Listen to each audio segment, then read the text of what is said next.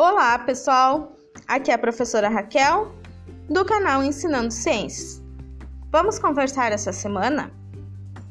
Gostaria de iniciar fazendo um convite bem singelo, simples e possível. Caso você não esteja inserido no ambiente escolar desse nosso imenso país, ou mesmo se você estiver inserido, o convite também vale para você. Faça uma visita silenciosa em duas escolas públicas de localizações diferentes. Uma na região central da sua cidade e outra na região periférica, nos arredores, num ponto extremo da sua cidade.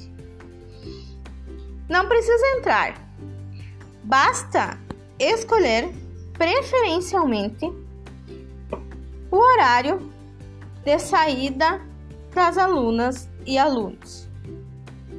Para uma certa distância e observe. Olhe ao redor, observe as condições externas dessas escolas, observe os acessos, observe esses alunos indo embora. Não pense nesse momento no modo de agir deles. Apenas observe as características exteriores. Conseguiu imaginar essa situação? Conseguiu imaginar essas possibilidades? Você está disposto a fazer o que eu sugeri? Se não estiver, ou se nesse momento a pandemia não lhe permitir, eu vou fazer uma breve descrição do que, na grande maioria das vezes, você irá encontrar, observar ver. E mais uma vez, ousad, ousad, ousadamente, convido você a sentir comigo o que sinto quando faço isso que lhe sugeri. Há grandes chances de acontecer o que vou tentar sistematicamente e resumidamente descrever aqui. Na escola pública central, provavelmente o acesso terá asfalto ou calçamento. Com sorte, terá sinalização aos pais e às demais pessoas que circulam pela via. Provavelmente, o espaço utilizado por essa escola em metros quadrados é bem razoável. Com certeza haverá cerca ou muro na escola, em condições razoáveis. Uma pracinha também razoável ou em boas condições. E talvez tenha até mais de uma quadra para a prática de esportes. Possivelmente um espaço verde. E há grandes chances da pintura da escola e da sua identificação estar em boas condições. E as alunas e os alunos? Tranquilos na saída? Com roupas e calçados adequados? Limpos?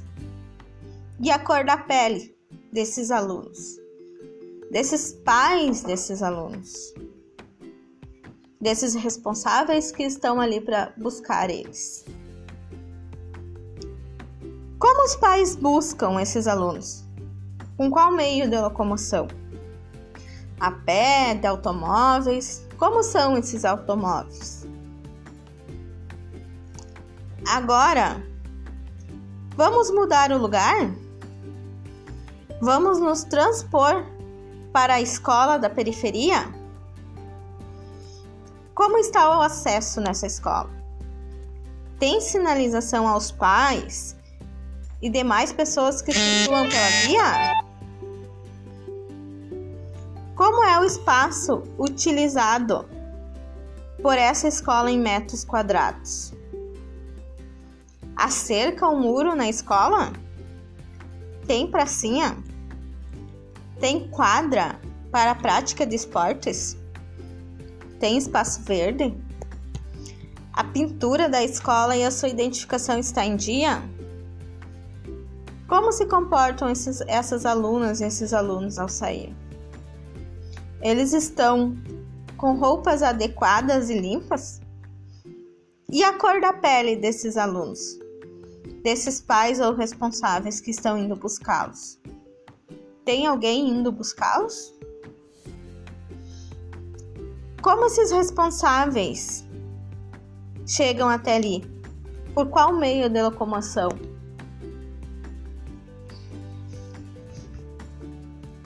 Numa mesma cidade, em espaços e disposições diferentes, porque há tanta disparidade em condições, se é o mesmo dinheiro público que mantém a escola da periferia e da região central?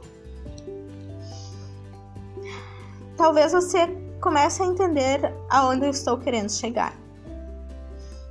E a partir daí, talvez consiga perceber as grandes diferenças, os grandes abismos que existem em função das classes sociais e como essa separação em classes ocorre também por separação da cor da pele.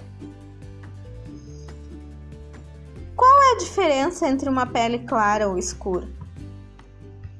Eu lhe respondo citando Drauzio Varela.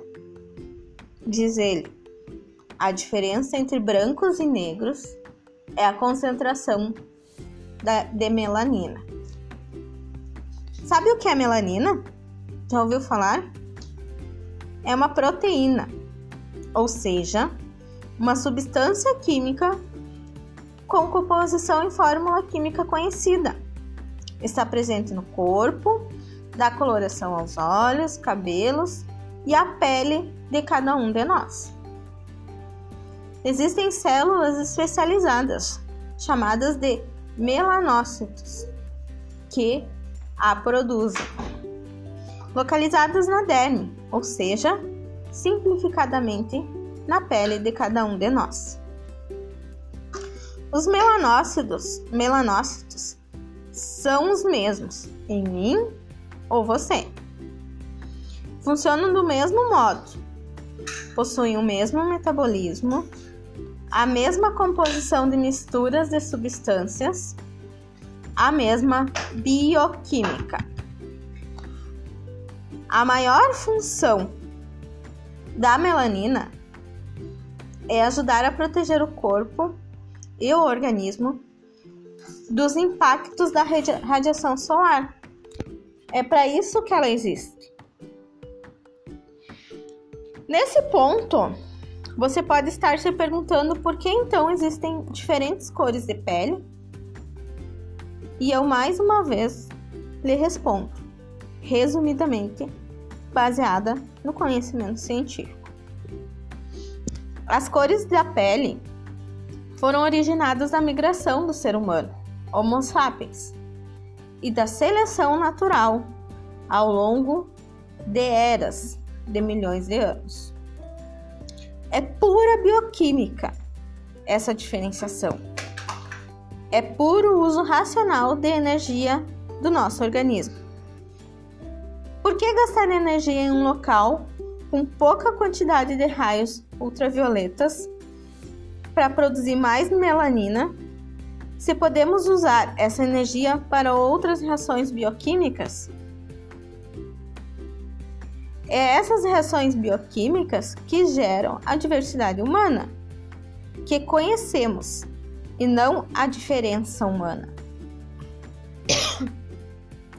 Porque não há diferença biológica.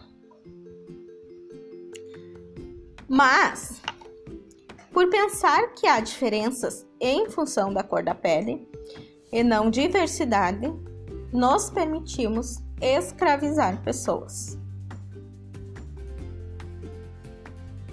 Confesso que história não é a minha disciplina preferida. Tenho muitas dificuldades. De contextualização, de compreensão. Mas pensar e analisar alguns dados muitas vezes é interessante. Mesmo não tendo total domínio sobre isso, como o meu caso.